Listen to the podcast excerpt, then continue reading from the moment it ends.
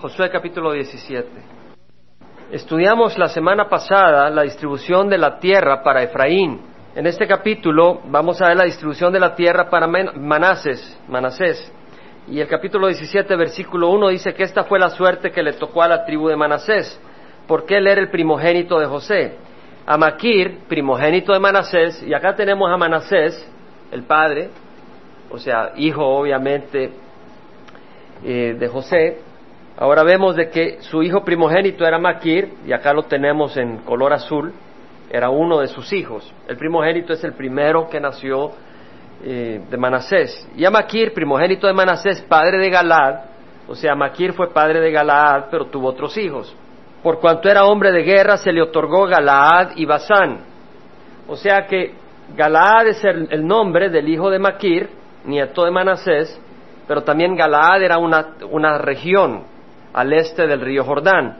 Entonces dice la Biblia de que se le otorgó a Maquir, padre de Galaad, a Maquir, por cuanto era hombre de guerra, Galaad y Basán, esta es la región de Basán, donde estaba Og. ¿Se acuerdan cuando iba entrando Israel, eh, derrotó a Sejón, rey de Esbón, y luego que estaba en esta región, y luego derrotó a Og, rey de Basán, que estaba en esta región. Ahora, lo que quiero que veamos es en números 32, si vamos a números 32, tenemos el área donde, en números 32 tenemos cuando iba entrando el pueblo de Israel, no sé si se acuerdan, que la tribu de Gad y la tribu de Rubén, ellos estaban en la zona este y habían entrado y habían tomado toda esta área al este del río Jordán, y dijeron los de la tribu de Gad y los de la tribu de Rubén, dijeron, danos Galaad porque es un territorio hermoso. ¿Se acuerdan cuando dijeron eso? Se lo pidieron a Moisés.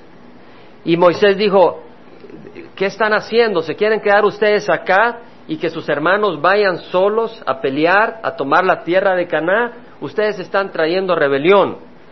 Y entonces ellos dijeron, no, nosotros iremos con nuestros hermanos, vamos a construir apriscos para el ganado, para las ovejas, vamos a dejar a nuestras esposas, a nuestros hijos en el área este del río Jordán y vamos a cruzar y vamos a pelear con el resto del pueblo de Israel. Y cuando nuestros hermanos tomen territorio en la, en la tierra de Caná, al oeste del río Jordán, regresaremos y nos estableceremos en estas tierras. Y Moisés dijo, ok, se pueden quedar en esas tierras, pero vengan con nosotros primero y se les unió a ellos Manasé.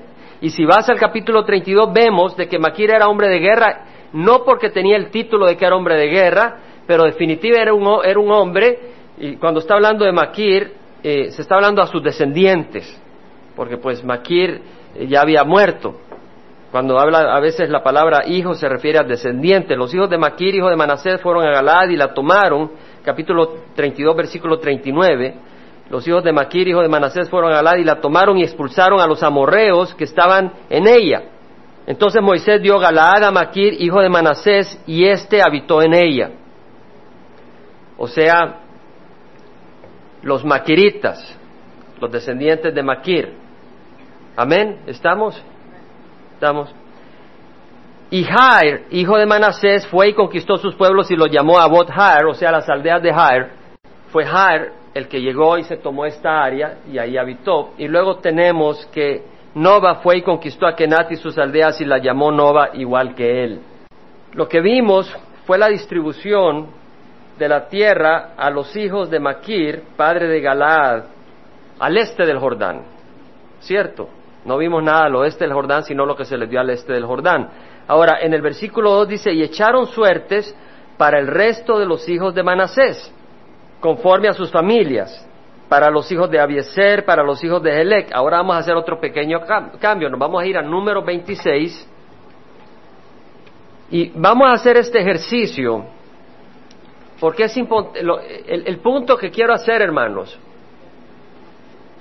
es que esta tabla me llevó unas dos horas armarla. ¿Por qué? Porque tuve que investigar o sea, a veces tenemos que investigar para llegar a conclusiones. Muchas veces tú agarras un versículo de la Biblia y tú quieres sacar conclusiones. Bueno, a veces puedes, pero no siempre. tienes que asegurarte que todo lo que está en las escrituras está en armonía con lo que tú estás concluyendo. ¿Me explico? Siempre tienes que comparar escritura con escritura.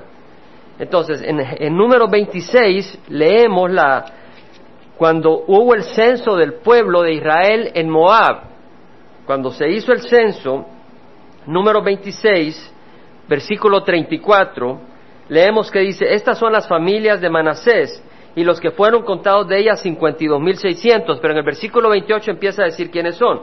Los hijos de José, según sus familias, Manasés y Efraín, eran los que estaban en el censo. Habían dos hijos, ¿verdad? Manasés y Efraín. ¿Quién era el mayor? Manasés, Ahora luego dice, los hijos de Manasés, de Maquir, la familia de los maquiritas, y luego, y Maquir engendró a Galad, uno de sus hijos, la familia de los Galaaditas. Estos son los hijos de Galad, de Geser. Este es el Abieser que aparece en Josué 17. A veces es como Pablo, ¿verdad? Saulo, Pablo. O Pedro, Cefas, ¿verdad? Simón. Y acá tenemos a Geser, a Elec, dice de Geser la familia de los Jerecitas, de Elec la familia de los Elequitas, de Asriel la familia de los Asrielitas, de Siquem la familia de los Siquemitas, de Semida la familia de los Semidaitas, de Jefer la familia de los Jeferitas. Pero Selofejad, hijo de Efer, Jefer, no tuvo hijos, sino que hijas, y los nombres de las hijas fueron Maala, Noa, Ogla, Milca y Tirsa. Estas son las familias de Manasés los que fueron contados de ellas. Entonces vemos a través de este, de este árbol genealógico que estos hijos no eran directos de Galad, sí eran hijos de Galad, pero no eran hijos directos de Maquir, sino a través de Galad. ¿Entendemos? O sea, lo leemos acá en números 26. Número 26 nos da la descripción. ¿Por qué estamos haciendo el esfuerzo? Porque es necesario. Lo que quiero compartir, hermanos, es la necesidad de que hay ocasiones en que tú vas a tomar, a concluir cosas. Concluye con sabiduría.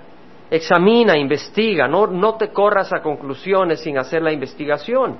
La palabra del Señor dice de que seamos diligentes para presentarnos ante Dios aprobados como un obrero que sabe manejar con precisión la palabra de verdad. Y eso es lo que quiero animarles a hacer. Hay muchas personas que corren con conclusiones, pero tenemos que ser diligentes. Ahora, vemos entonces que dice el versículo 2 del capítulo 17 de Josué, echaron suerte para el resto de los hijos de Manasés para el resto de los hijos de Manasés. Habíamos hablado de Maquir, y dice que Maquir, primogénito de Manasés, es el versículo 1, padre de Galaad, por cuanto era hombre de guerra se le otorgó Galaad y Basán, es decir, a Maquir se le dio, es decir, a los descendientes de Maquir se le dio Galaad y Basán. ¿Estamos? Los descendientes a través de otros hijos, no a través de Galaad porque a los descendientes a través de Galad se le dio herencia al oeste del río Jordán. Yo sé que puede ser un poco confuso ahorita y no quiero elaborar demasiado porque quiero ir a ciertas doctrinas espirituales, pero por lo menos quiero decirles que uno necesita siempre comparar las escrituras para llegar a conclusiones. Ahora, dice, ah, en el versículo 2, echaron suerte conforme a sus familias para los hijos de Abieser, que era Geser, para los hijos de Elec, para los hijos de Arriel, para los hijos de Siquem, para los hijos de Jefer y para los hijos de Semida, estos eran los descendientes varones de Manasé, hijo de José, conforme a las familias. Aquí no menciona a Galaad. Ahora, en el versículo 3 dice, sin embargo, Selofejad, hijo de Efer,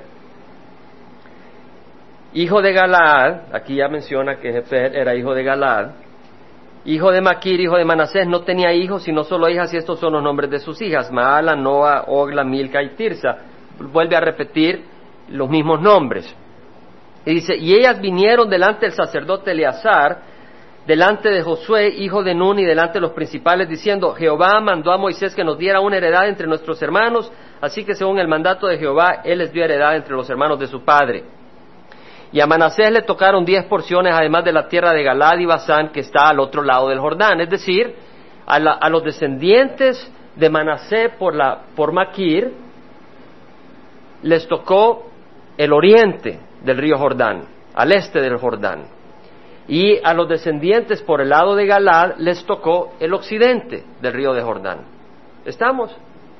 A unos les tocó el oriente del río Jordán y a otros el occidente en la zona que vamos a mostrar.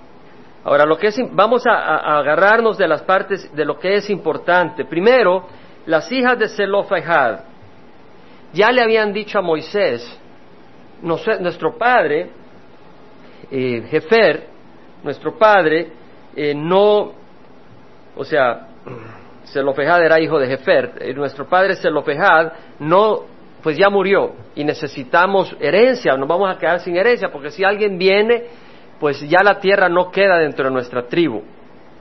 Entonces ellas estaban pidiendo que se les diera herencia permanente a ellas.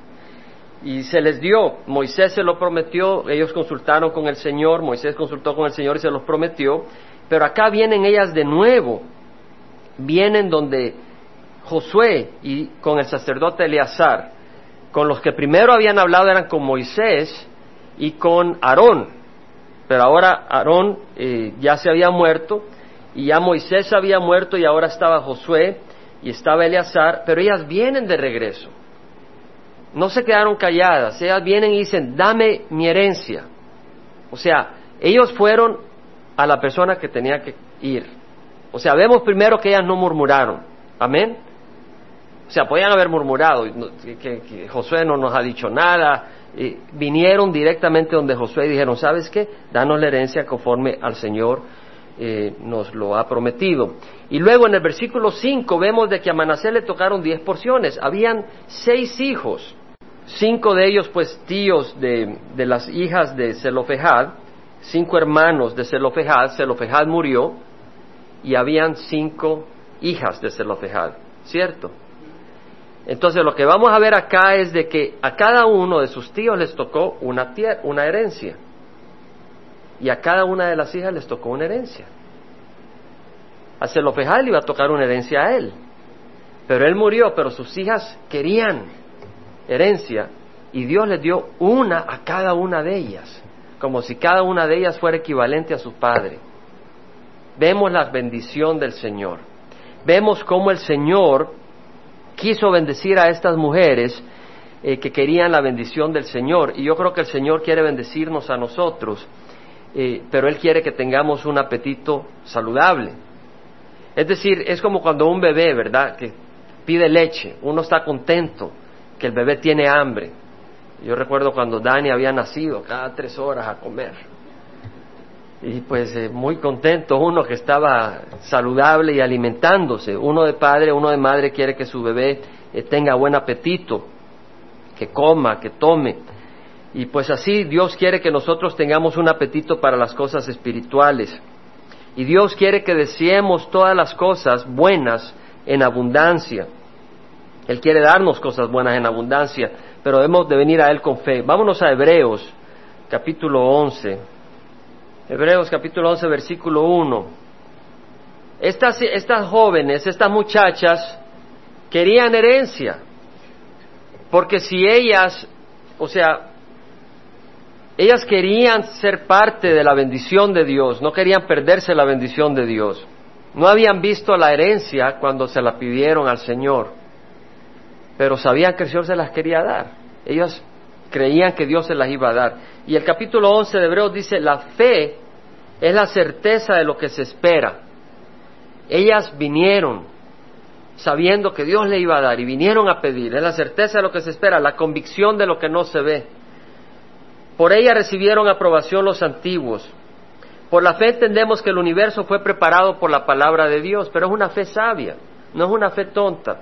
Estaba leyendo en el Internet ayer que decían que ahora no saben ni cómo se formó la luna, nunca han sabido realmente, pero ahora han sacado otra teoría en que dicen que probablemente un planeta como el tamaño del planeta Marte ha de haber chocado con la Tierra y lanzó un pedazo de, de roca hacia el aire.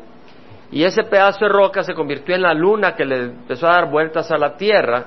Y luego concluyen que gracias a ese pedazo de roca, la luna, se estabilizó la Tierra, porque la Tierra tiene un, un ángulo, una desviación de los polos, y gracias a eso hay vida en la Tierra. Eh, vemos la ceguera eh, con que están, la ceguera del que cree en evolución es tremenda, es una fe realmente más grande que el que cree en lo que Dios ha establecido, porque es más fácil creer que Dios creó el cielo y la tierra, es más fácil poder llegar a entender eso. Ahora dice el autor de Hebreos, por la fe entendemos que el universo fue preparado por la palabra de Dios, de modo que lo que se ve no fue hecho de cosas visibles. Por la fe Abel ofreció a Dios un mejor sacrificio que Caín. Abel ofreció lo mejor de sus rebaños. Ofreció lo mejor, no ofreció un sacrificio, ofreció lo mejor que podía ofrecer. Por lo cual alcanzó el testimonio de que era justo, dando Dios testimonio de sus ofrendas. Por la fe estando muerto todavía habla. Dios consideró las ofrendas de, de, de Abel agradables. Por la fe, Enoch, este era un hombre que fue trasladado al cielo para que no viera muerte. Es decir, este hombre caminaba con Dios, dice la Biblia. Era un hombre que no se contaminó con el mundo. Hermanos, es muy fácil contaminarse con el pecado del mundo. Es muy fácil contaminarse con las maneras del mundo. Enoch no se contaminó, él se mantuvo separado del pecado del mundo. Él no cedió a la presión del grupo. Aún dentro de la iglesia puede haber presiones a conformar a, a un punto en que parece religioso pero no estás honrando a Dios. Y vemos acá de que no fue así Enoch, este hombre caminó con Dios, no dice que caminó con el mundo, no dice que caminó en una manera que agradaba a los líderes religiosos de su tiempo, él estaba buscando honrar a Dios caminó con Dios y Dios lo, trasladó.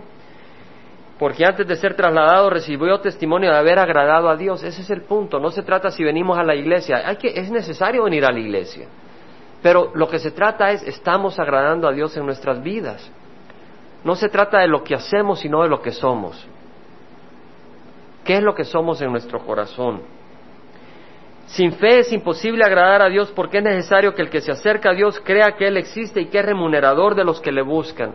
Estas mujeres, las hijas de Zelofejad, nieta de Jefer, ellas creían que Dios, que Dios era bueno, que Dios estaría dispuesto a darles tierra a ellas, aunque no eran hijos varones, que Dios las iba a bendecir y todo lo que tenían que hacer ellas era pedir ellas sabían que Dios se gozaba en que su pueblo tomara la tierra prometida, que su pueblo no se acobardara, sino que fuera y tomara las bendiciones. Ellas dijeron, nosotros queremos ser parte de ese espíritu. Y dice la palabra del Señor de que por la fe Noé, siendo advertido por Dios acerca de cosas que aún no se veían, con temor preparó un arca para la salvación de su casa. ¿Quién de ustedes ha visto la tribulación? ¿Quién de ustedes ha visto piedras de granizo de cien libras caer? Noé tampoco había visto eh, que se abrieran las fuentes de lo profundo y la catástrofe del diluvio universal, pero él creyó. Y dice la palabra del Señor de que él fue advertido y nosotros estamos siendo advertidos de la ira de Dios que viene. La palabra del Señor nos advierte, pero en ese mundo solo Noé escuchó y los tres hijos que se unieron con él, de todo el mundo, millones de personas entonces tú no digas, bueno, Dios no puede mandar un juicio para todo el mundo. Dios va a mandar un juicio para todo el mundo. Y solo aquellos que realmente eh, le dan su corazón a Jesucristo van a escapar la ira, la ira venidera. Dice que fue advertido por Dios por cosas que aún no se veían. Preparó una arca para la salvación de su casa y nosotros podemos preparar una arca para la salvación de nuestra casa. ¿Cuál es esa arca? Es Jesucristo. ¿Y qué quiere decir preparar el arca? Quiere decir abrir nuestro hogar a Jesucristo. Eso es lo que quiere decir preparar el arca. Abrir nuestro corazón a Jesucristo. Dice que con su fe él condenó al mundo y llegó a ser heredero de la justicia que es según la fe. Por la fe Abraham al ser llamado obedeció saliendo para un lugar que había de recibir como herencia y salió sin saber a dónde iba. O sea, de que Abraham salió sin saber a dónde iba, pero él creyó en Dios. Y él esperaba bendición. Abraham esperaba esa bendición. Entonces la pregunta es, ¿estamos esperando bendición del Señor? O sea, o solo estamos pensando de que se trata de venir a la iglesia y, o estamos buscando la bendición del Señor. Dios quiere bendecirnos. Por la fe habitó como extranjeros en la tierra de la promesa, como en tierra extraña, viviendo en tiendas como Isaac y Jacob, coherederos de la misma promesa, porque esperaba la ciudad que tiene cimientos, cuyo arquitecto y constructor es Dios. O sea que Abraham estaba esperando, es más, cuando llegó a la tierra prometida, todavía él estaba esperando más. Él llegó a la tierra prometida, pero dijo, no, Dios me tiene una ciudad cuyo arquitecto es Él. Y ese es lo, ese, o sea, debemos de tener esa esperanza de que tenemos una casa no hecha con manos de hombres, no hechas con manos humanas, sino que hecha por Dios para nosotros. Tenemos que poner los ojos en las cosas celestiales. En Colosenses dice la palabra del Señor, si habéis resucitado con Cristo, buscad las cosas de arriba, donde está Cristo sentado a la diestra de Dios, poned la mirada en las cosas de arriba, no en las de la tierra, porque habéis muerto y vuestra vida está escondida con Cristo en Dios. Fíjate que lo que dice, poned la mira en las cosas de arriba, no en la de la tierra. Colosenses 3, 1 al 4. Poned la mira en las cosas de arriba, no en las de la tierra. Las hijas de Zelofejad querían esa promesa, querían esa herencia. Yo te pregunto, ¿tú quieres las herencias espirituales? ¿Tú quieres las bendiciones espirituales? Pon la mirada en las cosas espirituales. No ponga la mirada en las cosas terrenales. Habéis muerto, dice, y vuestra vida está escondida en Cristo, con Cristo en Dios. Dice el Juan 10:10 10, que el ladrón viene para robar, matar y destruir. Jesús dice, yo he venido para que tengan vida y la tengan en abundancia. ¿Por qué crees que Dios dice a través de Jesús, que es Dios, que Él vino para que tengamos vida? Porque es bueno desear vida, es bueno desear bendición, es bueno desear una vida abundante. El Señor dice, he venido para que tengan vida y la tengan en abundancia. Versículo 7 empieza el libro de Josué a darnos los límites de la tierra de Manasés que está acá. Y dice, el límite de Manasés se extendía desde Aser hasta Migmeta, que estaba al oriente de Siquem. Acá está Siquem, el oriente de Siquem está a esta área, o sea que eh, Manasés va en el norte, lindando con Aser y con Isaacar, y luego linda con el, el río Jordán, y luego dice hasta el límite iba hasta el sur, hasta los habitantes de Entapúa, es decir, la fuente de Tapúa. Y luego dice, el límite descendía hasta el arroyo de Caná, acá está el arroyo de Caná, hacia el sur del arroyo, y el límite de Manasés estaba al, lado norte del arroyo y terminaba en el mar. O sea, Manasés estaba en esta parte, terminando en el mar, y Efraín en la parte sur del arroyo de Caná, y terminaba en el mar. Y lindaban con Acer al norte, y con Isaacar al oriente. Acá está la tribu de Isaacar. Ahora luego dicen Isaacar y en Aser Manasés tenía Betseán y sus aldeas. Acá está Betseán. Y Bleam y sus aldeas, los habitantes de Dor. Acá está Dor. Los habitantes de Endor y sus aldeas. Los habitantes de Tanax y sus aldeas y los habitantes de Megiddo y sus aldeas. La tercera es Nafete, se refiere a Dor. Pero los hijos de Manasés, y aquí vamos al versículo 12, dice, los hijos de Manasés no pudieron tomar posesión de estas ciudades porque los cananeos persistieron en habitar en esta tierra. Y sucedió que cuando los hijos de Israel se hicieron fuertes, sometieron a los cananeos a trabajos forzados, pero no los expulsaron totalmente. ¿Suena familiar? Si se acuerdan, en Josué 16, 10, los de Efraín no expulsaron a los cananeos que habitaban en Geser, y los, los, cananeos habitan en medio de Efraín hasta hoy, pero fueron sometidos a trabajo forzado. ¿Se acuerdan que estudiamos eso el domingo pasado? Vemos la misma situación con los de la tribu de Manase, que dice los hijos de Manasés, y cuando dice hijos se refiere a descendientes en este caso, no pudieron tomar posesión de estas ciudades porque los cananeos persistieron en habitar en esta tierra y sucedió que cuando los hijos de Israel se hicieron fuertes sometieron a los cananeos a trabajos forzados pero no los expulsaron totalmente. Quisiera hacer un par de comentarios ahí. Lo primero que podemos notar es de que los cananeos persistieron en habitar entre ellos. Lo vemos en el, ah, en el versículo 12. Persistieron, el enemigo no quiere salir de tu vida. Los cananeos eran los enemigos, ¿cierto?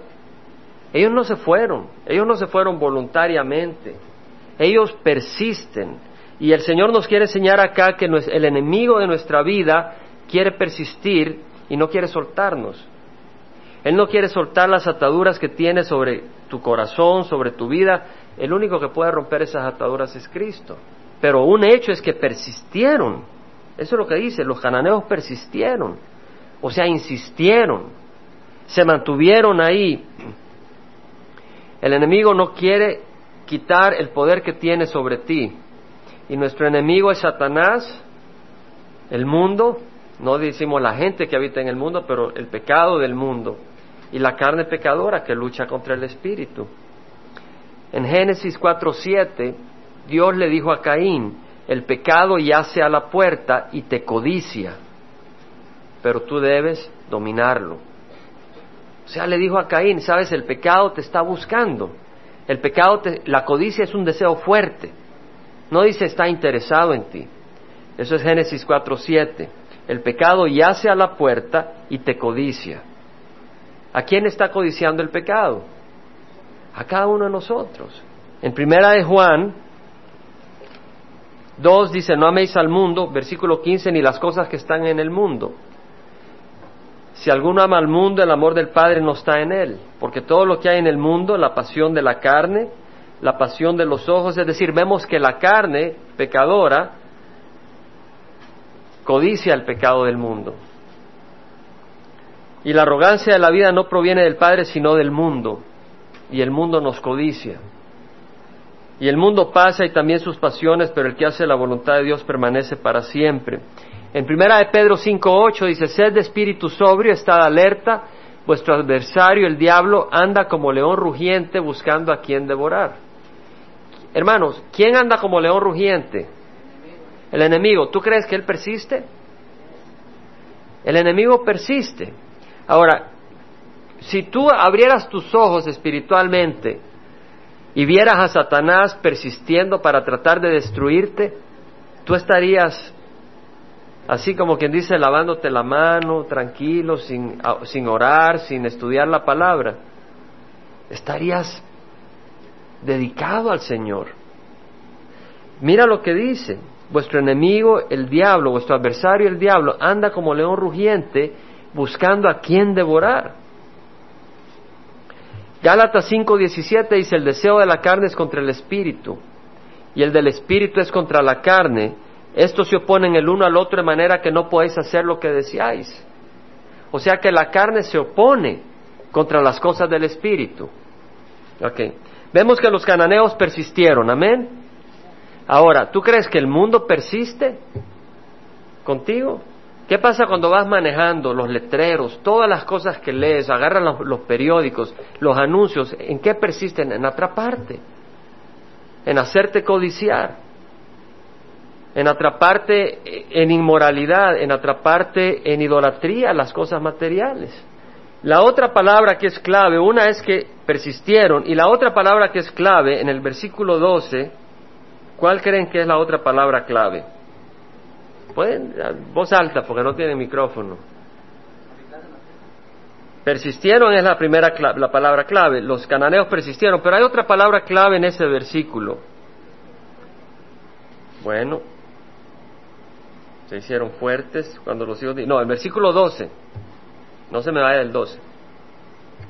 Los cananeos persistieron, pero hay otra palabra clave ahí.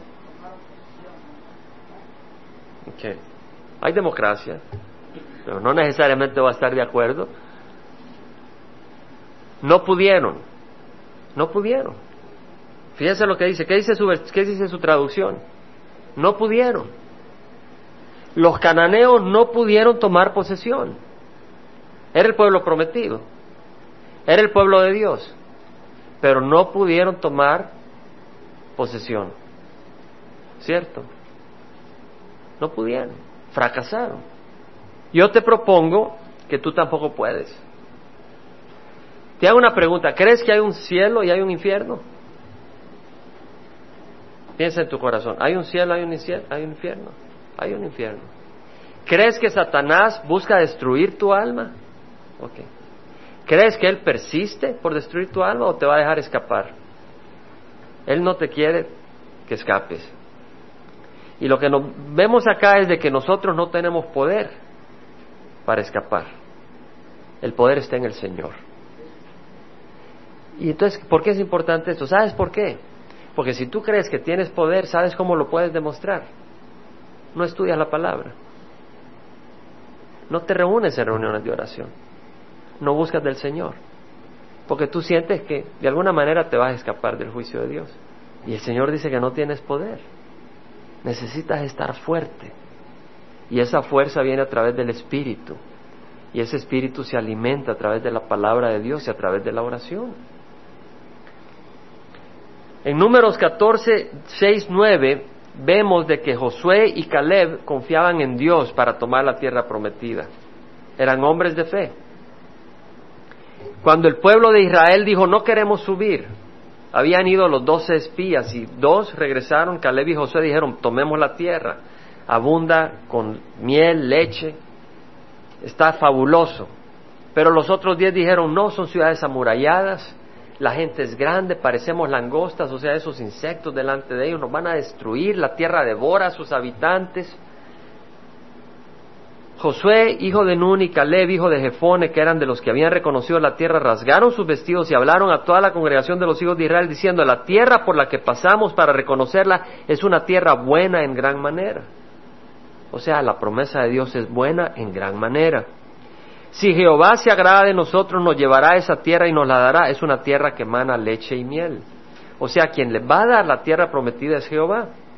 Solo que no os rebeléis contra Jehová ni tengáis miedo de la gente de la tierra, pues serán presa nuestra. Su protección les ha sido quitada. Satanás ha perdido los colmillos en la cruz.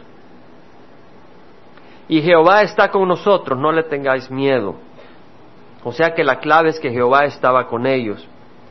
En Mateo 26, 41, Jesús en el monte de Getsemaní dijo, velad y orad, o sea, en el huerto de Getsemaní, en el monte de los olivos, velad y orad para que no entréis en tentación, el espíritu está dispuesto, pero la carne es débil.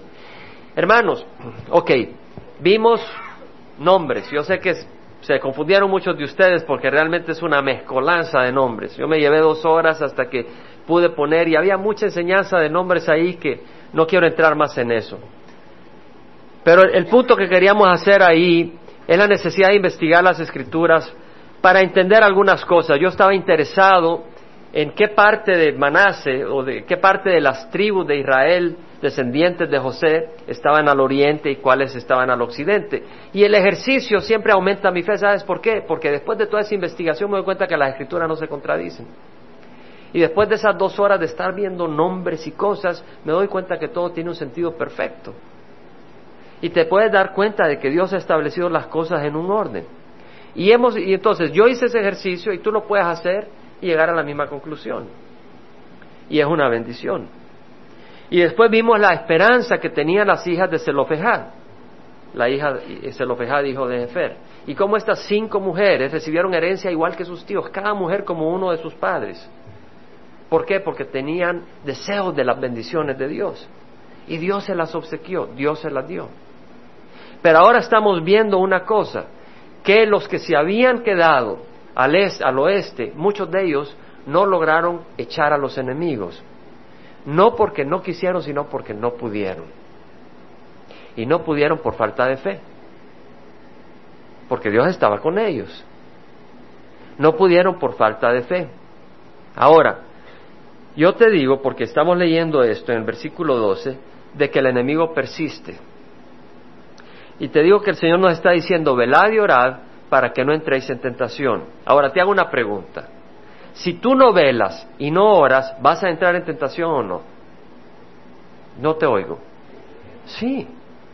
La palabra del Señor dice, velad y orad para que no entréis en tentación. Entonces, cuando tenemos una reunión, Hermanos, no estoy buscando decir tienes que venir a estas reuniones, pero te hago una pregunta.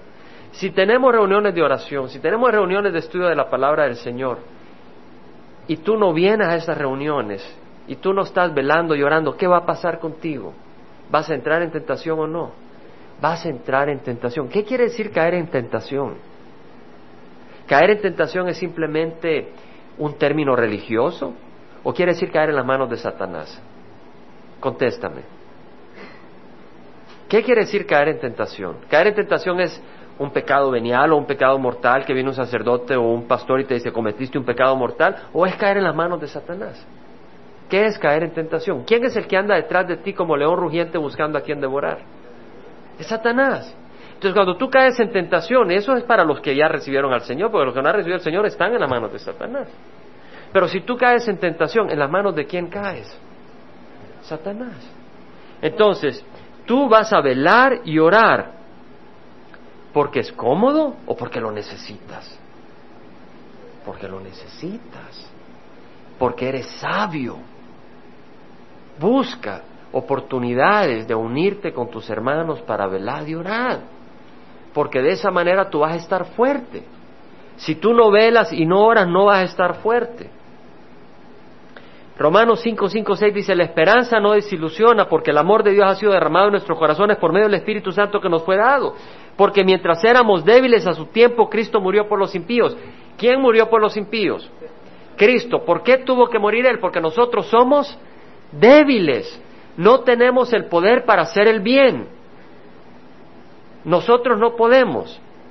Entonces, ¿qué nos dio Dios para que podamos hacer el bien? El Espíritu Santo. Pablo dijo en esta carne, yo sé que en esta carne no habita nada bueno. Dios nos ha dado su Espíritu Santo para hacer el bien.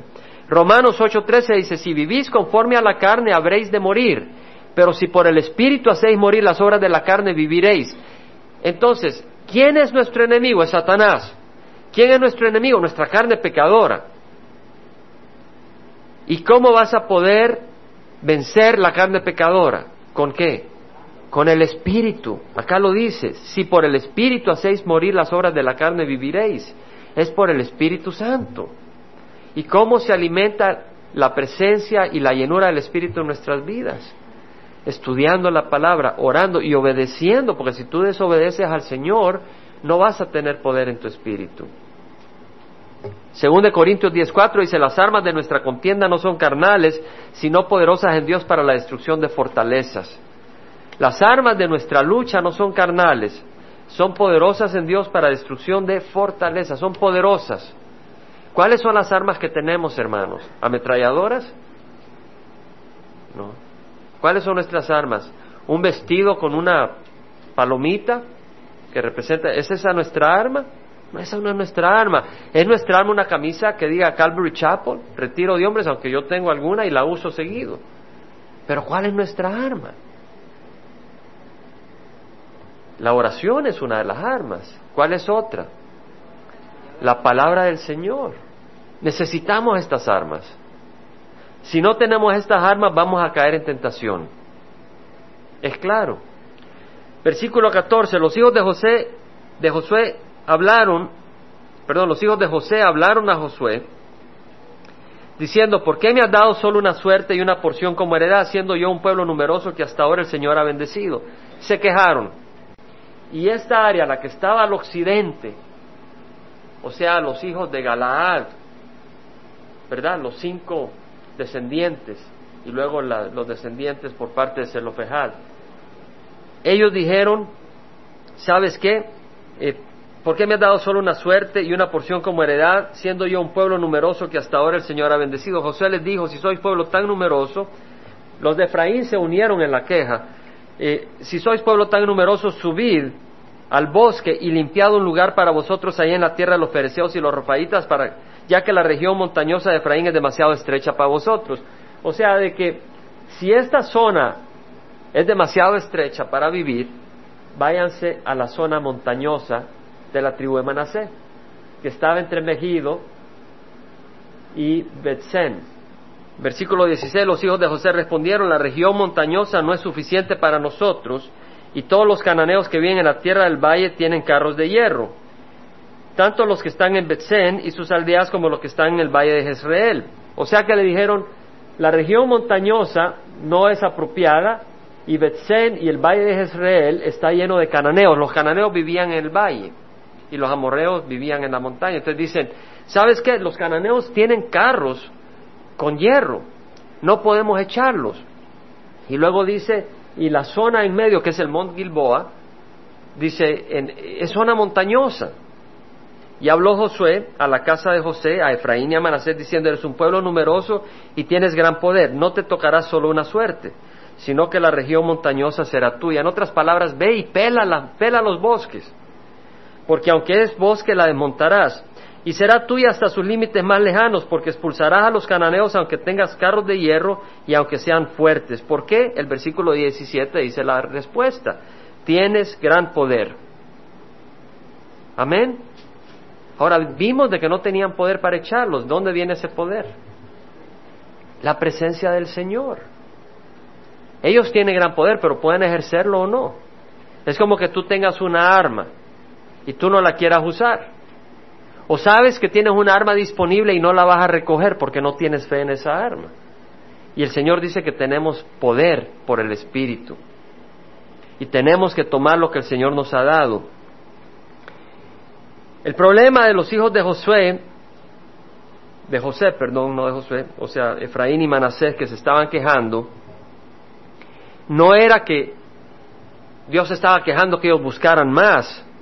El problema es que habían recibido bastante y por cobardía y por falta de fe no estaban tomando lo que Dios les estaba dando, sino que estaban dejando al enemigo tomar control del área. Y ellos querían otra área donde pues no hubieran enemigos. Y el Señor les dice, echa al enemigo del área que yo te he dado. Dios pide un corazón obediente y de fe. Gedeón, en la historia de Gedeón, vemos de que los madianitas, los medianitas estaban ah, oprimiendo al pueblo de Israel. Y se le apareció el ángel de Jehová a Gedeón. Y le dice, ve con esta tu fuerza porque él dice, ¿yo quién soy yo? Y le dice, ve con esta tu fuerza y libra a Israel de la mano de los madianitas. ¿No te he enviado yo? O sea que el que enviaba a Gedeón era el Señor. Y respondió a ah, Jehová, ¿cómo libraré a Israel? He aquí que mi familia es la más pobre en Manasés y yo el menor de la casa de mi padre. Este era uno descendiente de los de Manasés. Y Jehová le dijo, ciertamente yo estaré contigo y derrotarás a Madián como a un solo hombre, porque Dios iba a estar con él. En segunda de Crónicas 16:9 dice que los ojos de Jehová recorren toda la tierra para fortalecer a aquellos cuyo corazón es completamente suyo. Vamos a pararnos y a orar, hermanos.